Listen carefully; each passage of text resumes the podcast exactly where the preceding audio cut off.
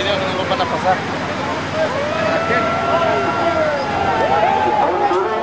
No tenemos miedo, no tenemos miedo, no tenemos miedo.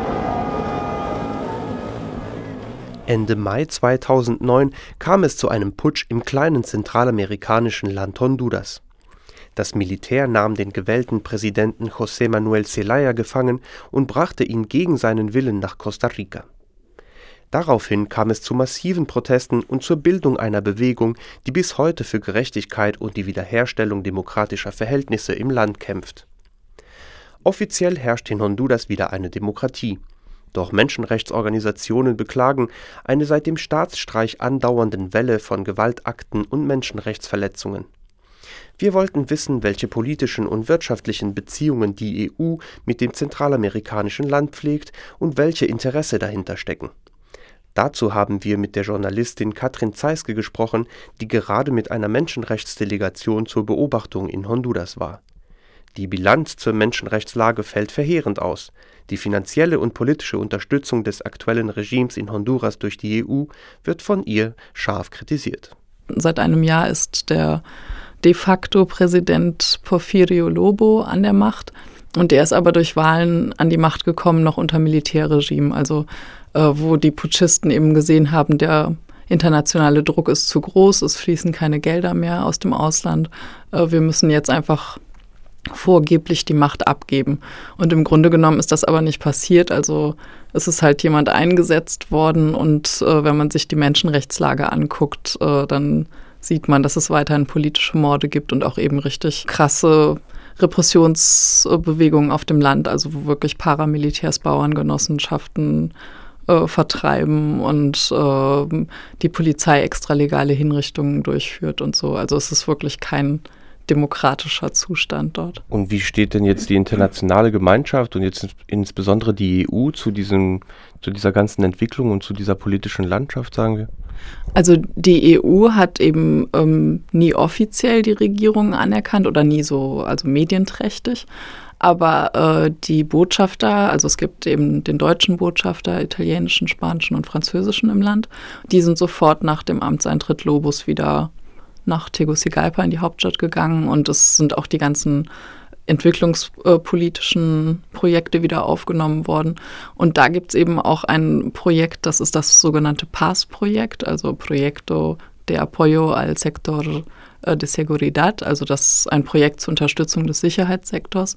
Und da will die EU bis 2013 44 Millionen Euro zahlen, eben an den obersten Gerichtshof in Honduras, äh, Staatsanwaltschaft, Ermittlungsbehörden, also äh, gerade eben die Institutionen, die ganz massiv am Putsch beteiligt waren und eben auch noch heute laut Menschenrechtsaktivisten ganz klar auch mit den Todesschwadronen zusammenarbeiten. Welche wirtschaftlichen Interesse hängen äh, mit der EU und Honduras zusammen?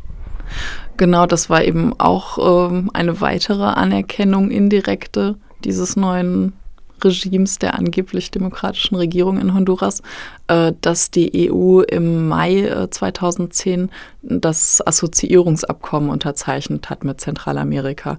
Assoziierungsabkommen ist einfach ein Freihandelsabkommen zwischen EU und den zentralamerikanischen Ländern. Und ähm, da wurde eben dann die Regierung Lobo auch einfach anerkannt, weil man die Unterschrift brauchte unter diesem Freihandelsvertrag. Und ähm, da haben sich eigentlich alle südamerikanischen Staaten gewehrt. Also ähm, dass das passiert. Ähm, die, Honduras ist auch immer noch nicht in der Organisation amerikanischer Staaten mit drin. Also ist da noch ausgeschlossen. Und ähm, die EU hat dann aber eben einfach gesagt, eben besonders äh, durch, ähm, also besonders Spanien hat da sehr gepusht, dass eben dieses Abkommen unterzeichnet wird und dann eben auch mit einer offenbar nicht demokratischen Regierungen halt Hauptsache die Unterschrift ist drunter und und das ist jetzt paraffiert worden, dieses Freihandelsabkommen und wird dann wahrscheinlich im März nochmal richtig unterzeichnet. Was gibt es denn Interessantes an diesem Standort Honduras? Also Honduras ist, äh, wenn es auch ein kleines Land ist, gibt es viele Ressourcen. besonders Zucker und auch Palmöl, was ja einfach im globalen Markt immer wichtiger wird als, alternative Energie. Das gibt es in Honduras und das werden auf jeden Fall dann Exportprodukte in die EU sein. Und die EU hatte eben auch besonders ein Interesse, einfach einen weiteren Absatzmarkt für Fleisch- und Milchprodukte zu haben, also von hier aus den aus den europäischen Ländern. Und das ist eigentlich ähm, vollkommen fatal für den zentralamerikanischen Markt, weil es da eben unglaublich viele kleine Bauern und mit, mittelständische Betriebe gibt. Und also in Honduras gibt es schon einen Milchüberschuss. Und wenn jetzt eben noch Milchprodukte aus der EU kommen, dann kann man sich nur vorstellen, dass der lokale Markt zusammenbricht. Absatzmärkte sichern ist also eins der Ziele. In Honduras macht die Außenhandelsbilanz mit der EU zurzeit rund 20 Prozent aus. Doch wie gut vertragen sich diese politischen und Handelsbeziehungen mit der fragwürdigen Demokratie in Honduras? Dazu Katrin Zeiske. Also in, in, Honduras ist eigentlich eine, eine vertrackte Situation. Also außerhalb der, der südamerikanischen Staaten ähm, erkennt eigentlich die ganze Welt mittlerweile Honduras an. Also jetzt nicht Medienpräsenz, aber irgendwie ähm, hat sich mittlerweile eben so das, das Skandalträchtige gelegt, dass da einfach eine demokratische Regierung geputscht wurde. Und alle gucken eben, wie sind eigentlich unsere Interessen auf Honduras. Und äh, im Land selber aber gibt es noch eine riesige Demokratiebewegung, also eine Widerstandsbewegung, die wirklich von, von den ehemaligen Liberalen reicht bis eben zu, zu linken Splitterparteien, wo auch indigene Bewegungen mit drin ist, Frauenbewegungen, ähm, also eine unglaubliche Vielfalt und, und wo auch einfach ganz viel Neues entsteht. Also wo auch ganz viele junge Menschen auf einmal Politik machen, die halt vorher nie irgendwie was damit zu tun hatten oder überhaupt nicht organisiert waren und auch halt ganz viele, ganz viele Menschen vom Land. Und im Grunde genommen ist es die gesamte arme Bevölkerung, die sich hm, dort immer mehr organisiert, was eben in Honduras äh, ja 70 Prozent des Landes ausmacht.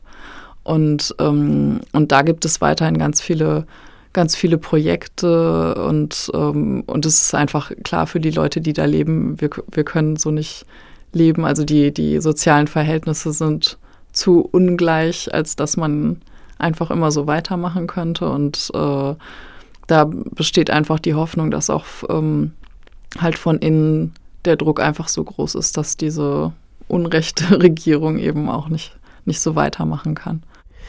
EU-Gelder für die Hauptakteure des Putsches, während die vielfältige friedliche Demokratiebewegung als politischer Akteur nicht zur Kenntnis genommen wird, so lautet also die Kritik der Menschenrechtsdelegation. Auch die Unterstützung einer Wahrheitskommission der Regierung durch die internationale Gemeinschaft kann da nicht weiterhelfen. Die Wahrheitskommission, die wurde eben schon angesprochen in den Verhandlungen, die noch zwischen den Putschisten und dem ehemaligen Präsidenten Mel Zelaya geführt wurden. Und äh, diese wird eben jetzt, also diese offizielle Wahrheitskommission wird jetzt sowohl von EU wie USA wie von der UNO finanziell und auch logistisch unterstützt. Ähm, in Honduras selbst steht sie aber in großer Kritik, weil sie eben auch wieder genau von den äh, Putsch Institutionen durchgeführt wird, also oberster Gerichtshof, Staatsanwaltschaft. Und es soll auch, äh, also einerseits wird so groß angekündigt, das soll jetzt die Basis für Versöhnung sein, aber andererseits ist auch überhaupt nicht angedacht, genau auf die Menschenrechte zu, zu gucken und auch ähm, keinerlei juristische Strafverfolgung einzuleiten. Und deswegen hat sich in Honduras eine alternative Wahrheitskommission gebildet, also angestoßen von der honduranischen Menschenrechtsplattform, also einer zivilgesellschaftlichen Plattform, ähm, die eben sagen, wir wollen ganz genau auf die Menschenrechte gucken und wir wollen einfach eine, eine Basis, einen Bericht liefern, ähm, mit dem dann eine juristische, Staatsver äh, eine juristische Strafverfolgung möglich wird. Und diese Kommission wird leider noch von sehr wenigen Staaten unterstützt. Also in der EU sind das nur die Niederlande. Und da ist aber natürlich auch die Hoffnung, dass, dass das vielleicht auch mal so eine Grundlage wird, um, um die Putschisten in Den Haag anzuklagen. Soweit die Journalistin Katrin Zeiske. Die Menschenrechtsdelegation plant in den kommenden Monaten einen ausführlichen Bericht ihrer Reise in Honduras sowie eine Fotoausstellung und hofft auf eine solidarische Unterstützung. Mehr dazu unter hondurasdelegation.blogspot.com